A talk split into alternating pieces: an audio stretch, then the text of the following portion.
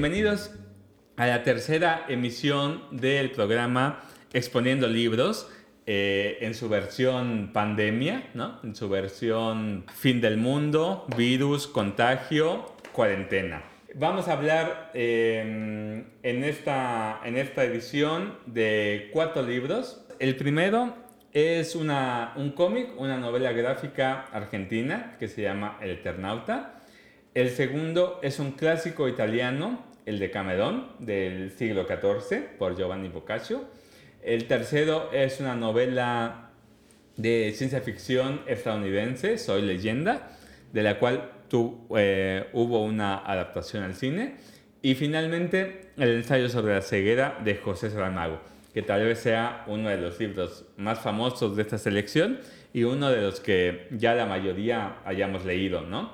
Y si no leído, tal vez vimos la adaptación cinematográfica que, como suele pasar en la mayoría de los casos con los libros, deja mucho que desear. Particularmente el ensayo sobre la ceguera deja mucho que desear eh, pero el libro no, el libro es impresionante. Eh, vamos a hablar de esos cuatro libros. Vamos a recomendar dos cuentos, uno de Lovecraft y uno de una escritora mexicana joven llamada Viviana Camacho. Y finalmente vamos a hablar también del movimiento que están haciendo algunas editoriales españolas, porque en España está mucho más fuerte el asunto de la cuarentena y de quedarse en casa. Y entonces han liberado eh, algunos libros, novelas, ensayos para su descarga, descarga gratuita y su lectura, ¿no? Entonces, el primer libro del que vamos a hablar es El Eternauta. El Eternauta es uno de, las, uno de los cómics, una de las novelas gráficas más importantes de Argentina. Fue guionada por Héctor Germán Osterheld y fue ilustrada por el dibujante eh, Solano López. Salió semanalmente de 1957 a 1959, ¿no? Eh, cada semana, y fue un éxito rotundo. La, gente lo, buscaba, se salió, salía en el semanario llamado Hora Cero, en el que trabajaba Osterheld.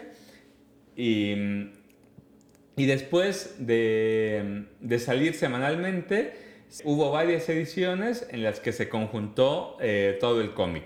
En Argentina, por ejemplo, lo edita Ediciones La Flor. Y en México, durante un tiempo, lo editó eh, Ediciones RM, que es la misma que tiene todos los derechos de Rulfo, de Pedro Páramo del Llano en Llamas. Era una edición hermosísima en pasta dura, apaisada, eh, que se vendió durante un tiempo en la Lilu, pero después dejaron de hacerla. Y ahora no estoy, no sabría decir si se consigue eh, en México o no. ¿De qué se trata Eternauta? Tiene un recurso muy lindo, que es un recurso que se llama metaficción, eh, y empieza con Osterheld, que como bien dijimos es el guionista del Eternauta, empieza con Osterheld trabajando. Es decir, Ostergel es el personaje, se convierte él mismo en personaje. Entonces, está trabajando en su casa, trabajando en un cómic, digamos, y de la nada se le aparece un personaje, se le aparece en su casa un personaje, y ese personaje se presenta como el Eternauta, y le explica que lleva mucho tiempo viajando en distintas líneas temporales, ¿no? Y está viajando en distintas líneas temporales porque está buscando reunirse con su familia, con su esposa y con su hija pequeña. ¿Y por qué pasa esto? Ostergel le pregunta, pero, pero, ¿cuál es tu historia? Y cuando Ostergel pregunta, ¿cuál es tu historia? Ahí empieza de verdad el cómic, porque entonces empieza a relatar la historia El Eternauta cuyo nombre verdadero es Juan Salvo.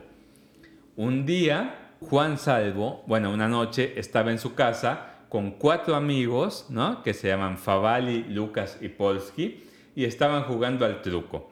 El truco es un muy popular juego de cartas argentino, como decir póker, pero con reglas distintas. Estaban los cuatro jugando al truco cuando de repente escuchan una gran explosión y tras esa gran explosión, ven caer sobre Buenos Aires copos de nieve. Copos de nieve que posteriormente, muy rápidamente, van a descubrir que son tóxicos. ¿Por qué? Porque se asoman a la ventana y ven que al contacto de los copos de nieve con la gente, la gente cae fulminada, muerta, ¿no? Entonces se dan cuenta desde la ventana que los autos han chocado, que la gente está muerta y todo eso por la, por la nieve, la nieve tóxica. ¿Qué pasa? Uno de ellos, eh, Polsky, tiene familia y su familia está en otra casa. Entonces no se le ocurre nada mejor que salir corriendo para ver si su familia está bien. Por supuesto, sale corriendo y cae fulminado, muerto, ¿no? Los tres amigos ven todo desde la ventana y uno de ellos, Favali, que se le da muy bien las cosas manuales y es medio científico, dice, no, es, o sea, no podemos salir así, no podemos arriesgarnos, hay que idear un traje protector para que alguno de nosotros pueda salir. Y arman el traje, que es el traje que ustedes ven ahí en ese dibujo, que tiene como una especie de casco medio de, submarinista. Y el encargado, bueno, el, el que decide ponerse el traje es Juan Salvo. Juan Salvo se lo pone y sale, sale al exterior. Para buena fortuna se da cuenta que el traje funciona bastante bien y no le pasa nada. Entonces, a partir de ahí empieza la aventura. Porque primero es una aventura de supervivencia. Por ejemplo, va al supermercado para hacerse de provisiones, ahí conoce a un niño, el niño eh, regresa con él, protegido por supuesto, pero después empiezan a investigar eh, porque escuchan la radio, se conectan a un radio de onda corta y se dan cuenta que la nieve tóxica ha sido causa de una invasión extraterrestre. Hay una invasión extraterrestre en la Tierra eh, y entonces son ellos los encargados, eh, ellos se empiezan a idear un plan para defender no solo a Buenos Aires, sino a la Tierra de esa invasión extraterrestre. Y aquí viene lo lindo. Eh, Osterheld en el prólogo, en el prólogo del Eternauta, dice, el el verdadero héroe del Eternauta es el héroe colectivo. No hay un héroe individual, sino es un grupo humano. Porque nadie en el Eternauta puede sobrevivir por sí mismo. La gracia, lo bonito del Eternauta, es que siempre es un grupo que junta sus habilidades en pos del bien común. Eso por supuesto les puede sonar ahora por justamente las recomendaciones que se están dando al respecto de quedarse en casa. Eh, yo me quedo en casa, tal vez no porque sea una persona en riesgo, sino si yo me quedo en casa hay muchas menos posibilidades de que una persona en riesgo de verdad se contagie, ¿no? Es hacer acciones en pos del bien común. Esa es la idea de, de Eternauta. Todo lo que hagamos va a tener mucho más éxito, mucho mejor resultado si es parte de una acción colectiva. Eh, esto también tiene que ver mucho con la idea de cómo era Osterheld en la vida real. Osterheld era militante de izquierdas y de hecho él fue detenido, secuestrado y posteriormente asesinado durante el primer año de la dictadura cívico-militar argentina que ocurrió de 1975 de 1976 a 1981, si, si mal no recuerdo. Eh, no solo Ostergel, eh, guionista, sino buena parte de su familia, sus dos hijas, su esposa, y, y a ninguno de ellos se, se, les encontró. Forma parte de, forma parte de los 30.000 desaparecidos de la dictadura, de los cuales nunca se encontró eh, su cadáver en las tumbas clandestinas ni en los centros de detención.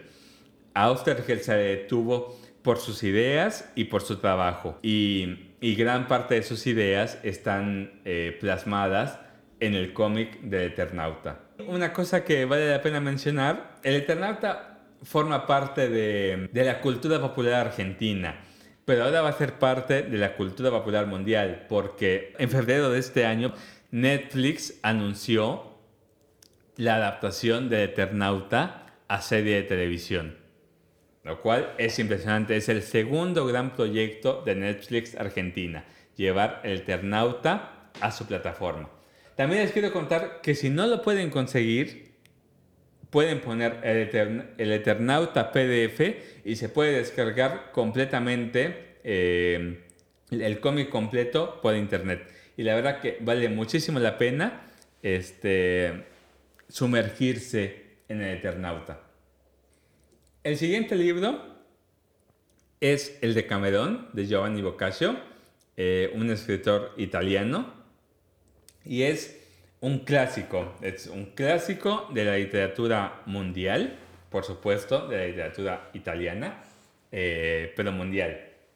Y es seguramente el libro que más antiguo que vamos a, reseñar aquí, que vamos a recomendar aquí. Yo no soy gran lector de literatura clásica, pero bueno, ahora van a, ahora van a ver por qué eh, decidí recomendar esto.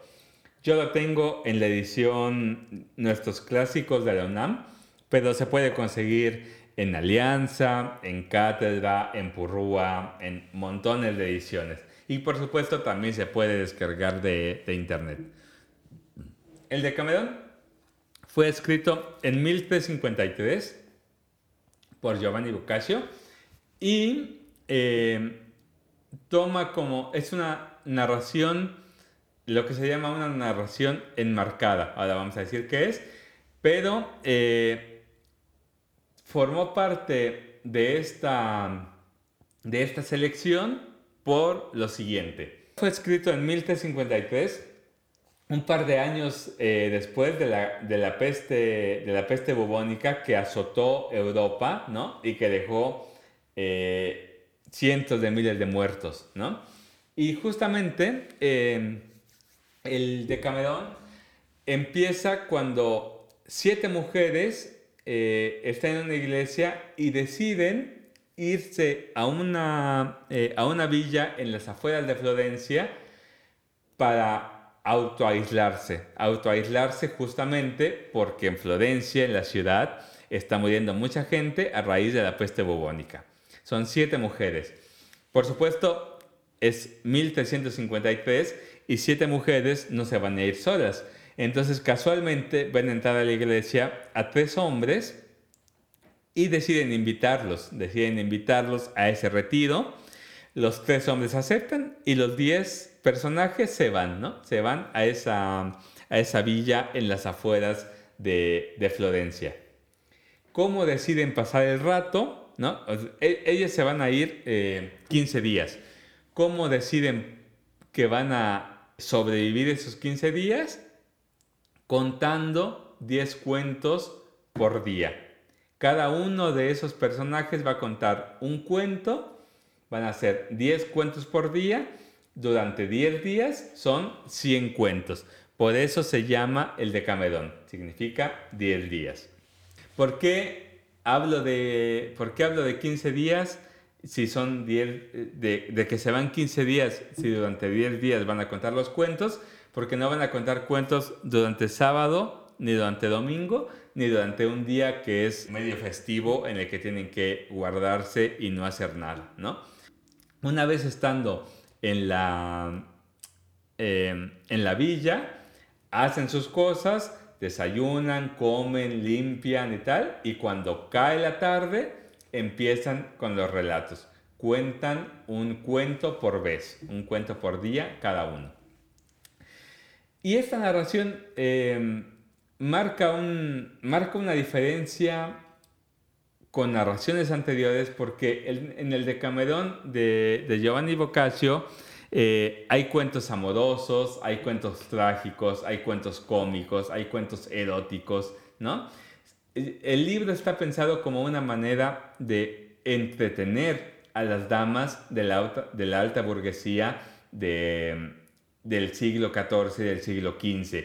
Ya hay una diferencia muy importante entre textos anteriores que buscaban ser textos morales, textos religiosos, textos que tuvieran alguna enseñanza, ¿no? El de Decamerón no busca transmitir enseñanzas, busca más bien entretener, divertir o sorprender. El de Cameron es divertido. Eh, es un texto muy clásico, pero divertido. Y cada jornada tiene, los cuentos son temáticos. Entonces, por ejemplo, eh, hay una jornada en la que se habla de historias eh, de amor feliz. Hay otra jornada en la que se habla de historias de amor con final trágico. Hay otra jornada en la que se habla de burlas que se hacen los hombres y las mujeres entre sí. Hay otra jornada en la que, es, burlas que por amor o por miedo hacen las mujeres a sus maridos con o sin conocimiento de ellos.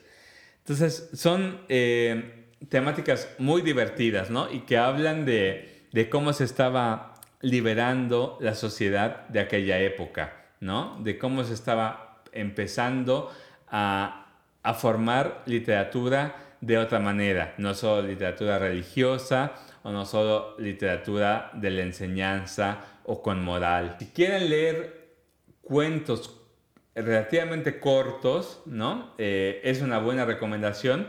Tal vez no para leerlo todo de corrido, sino simplemente para para decir, ah, ahora quiero leer eh, cuentos sobre este tema, ahora quiero leer cuentos sobre este otro. Y van a ver que, que se van a divertir e incluso tal vez hasta sonrojar. Siguiente libro, Soy leyenda de Richard Matheson. Soy leyenda se lleva a cabo em, en un mundo en el que ya no, hay, ya no hay seres humanos y no hay seres humanos porque todos los habitantes son son vampiros. Son vampiros porque eh, fueron contagiados por una bacteria em, que no se sabe bien a ciencia cierta cómo surgió, pero los muertos eh, se, se, convirtieron en, en, muertos vivos, es decir, en vampiros, con todas las características mismas de los vampiros, es decir, solo salen de noche, eh, no pueden entrar a casa sin ser invitados, eh, la señal de la cruz los repele, etc. Y hay entre toda esa eh, existencia de vampiros un solo hombre, que es el protagonista de, la novela, que se llama Robert Neville, que no está contagiado de esa, eh, de esa enfermedad, digamos. Él sigue siendo un ser humano común y corriente. Este es el único libro de los cuatro en el que el personaje está aislado. Como es el único, ¿no? Es el único que, no está infectado, vive solo en una cabaña, en algún momento se consigue un perro eh, que le hace compañía, pero en realidad vive tomando whisky y así. Y en un momento se da cuenta que, que si sigue estando solo y si sigue solamente recordando lo que era el mundo antes eh, va a volver, se va a volver loco, ¿no? Está, está todo el tiempo como al borde de, la locura. Entonces se pone a estudiar, se pone a leer y va descubriendo cosas al respecto de, los vampiros y de esta epidemia de los vampiros. Sin embargo, este libro eh, tiene una cuestión muy particular, que es que poco a poco el autor va cambiando la perspectiva y nos damos cuenta que en este nuevo mundo el distinto es justamente Neville, ¿no? El distinto es el, es el que antes era normal. En este nuevo mundo parece ser que ya no hay lugar para él que duerme de noche y vive de día, ¿no? Y por ahí va la reflexión de esta novela eh, distópica. ¿Qué es lo normal? ¿Qué significa eh, estar solo y qué significa tener una comunidad de individuos o de seres iguales a nosotros? Eso es lo que me llamó la atención del libro y lo que realmente me hizo tener ganas de leerlo, ¿no? Y también el título de Soy leyenda va por ahí, porque en algún punto el personaje se da cuenta que Él es el ser mitológico. Los mitológicos ya no son los otros.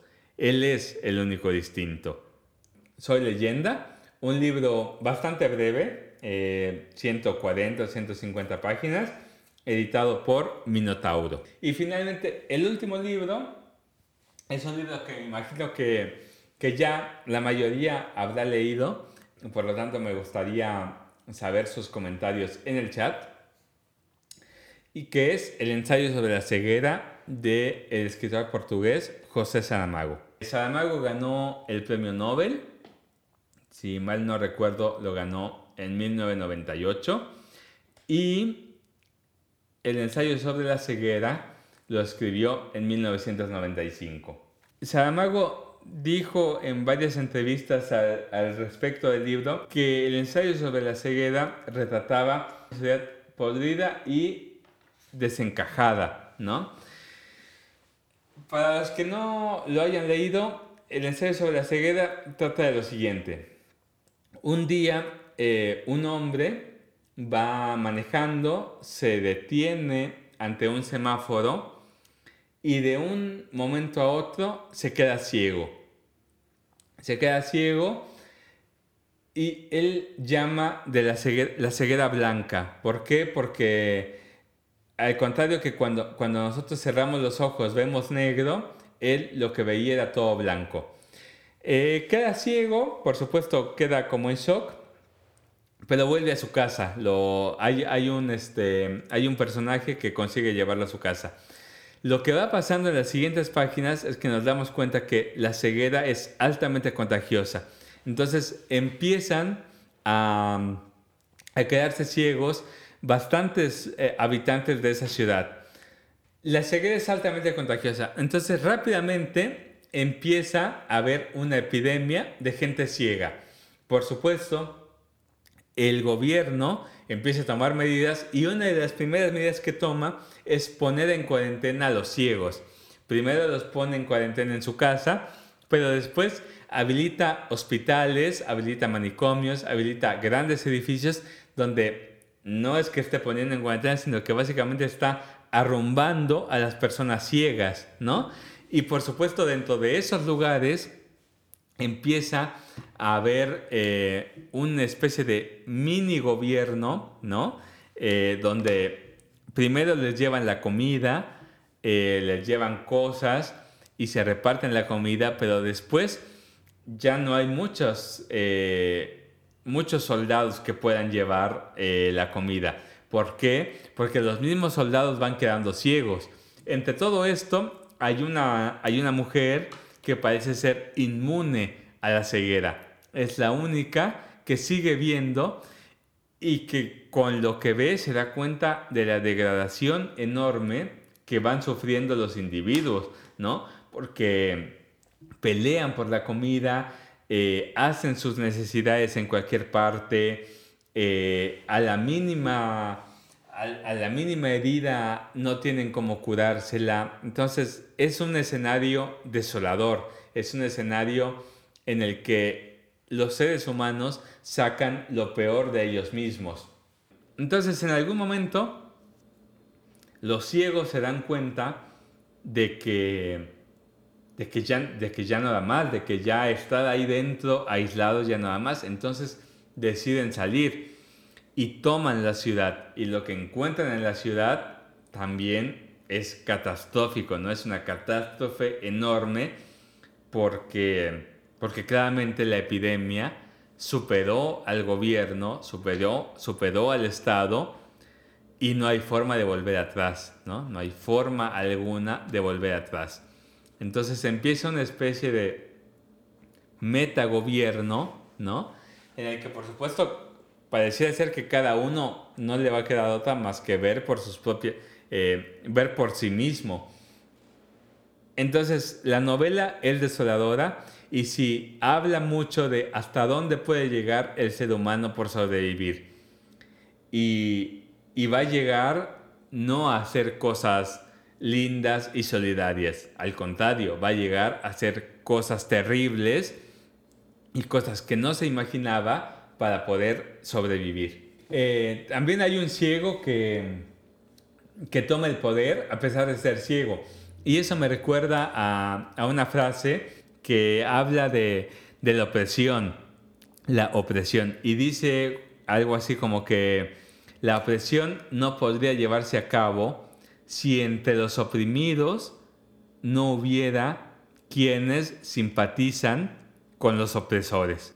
Entonces, si quieren leer una novela donde la epidemia se expande rápidamente, ¿no? Se expande radicalmente y cambia completamente la humanidad, el ensayo sobre la ceguera es la novela a la que deben de ir, sin duda alguna. Hay actos colectivos de solidaridad, pero no funcionan. Y eso es lo terrible, eso es lo terrible de la novela. Esos son los cuatro libros que, mm, que quiero recomendar. De hecho, ahora que lo pienso, en todos estos libros de, de pandemias y de contagios y de, y de apocalipsis, el grupo es lo más importante. Nadie sobrevive estando solo, ¿no? En el Eternauta se sobrevive por un grupo. En el de Camerón se sobrevive porque es un grupo. En Soy Leyenda, justamente no hay supervivencia porque se está solo. Y en el ensayo sobre la ceguera, eh, el grupo es fundamental. Y también les quiero recomendar este libro que se llama Jaulas Vacías de Viviana Camacho, pero principalmente se lo recomiendo eh, por un cuento muy acorde a, esta época, a este momento del coronavirus, que se llama El videojuego. Eh, les voy a leer página y media. Eh, el videojuego empieza así. Mi amor, ¿tú descartaste al intruso? Georgina tenía el permiso de meterse a mi línea de comunicación sin que yo le otorgara entrada. Miré la pantalla antes de contestar y solicité un acercamiento. Sí, la noche anterior la alarma me despertó para avisar que un intruso me rodeaba por el muro protector. Me pareció muy extraño que el servicio de limpieza no se lo hubiera llevado. Observé la grabación en cámara rápida. Quizás se trataba de otro intruso que alguien había descartado minutos antes pero no, era el mismo de la noche anterior. Corazón. Descartar. Era una palabra inapropiada. Lo que en realidad hacíamos era asesinar a los que se encontraban al otro lado del muro. Por poco le contesto a Georgina que yo no había descartado al intruso, sino que, sino que lo habían asesinado. Sí, fui yo, y me parece muy extraño que el servicio de limpieza no se lo haya llevado. Tendremos que avisar a la central, ¿no crees? Avisa tú si tanto te importa. Una vez más me contuve. Georgina era mi vecina y estaba completamente adaptada al sistema medida de emergencia, tanto que era uno de los monitores más apreciados, es decir, una soplona profesional y despiadada. Con frecuencia me preguntaba a qué se había dedicado antes. Tenía un aspecto de ama de casa tranquila y benévola, siempre sonriente y amable incluso cuando me preguntaba o sugería algo, aunque me había acostumbrado al tono meloso con el que se dirigía a todo el mundo. Mi vida, corazón, mi amor, estrella. A veces hubiera querido meterle esas palabras por el culo o de plano descartarla. Ahora mismo doy aviso. Gracias. Avisé y me dispuse a trabajar. Luego de casi 10 años desde la medida de emergencia, procuraba dedicarme al trabajo y no pensar en nada más. Casi no salía del departamento, no tenía a qué. Los alimentos se repartían en cada domicilio, recogían la basura que dejábamos en el pasillo.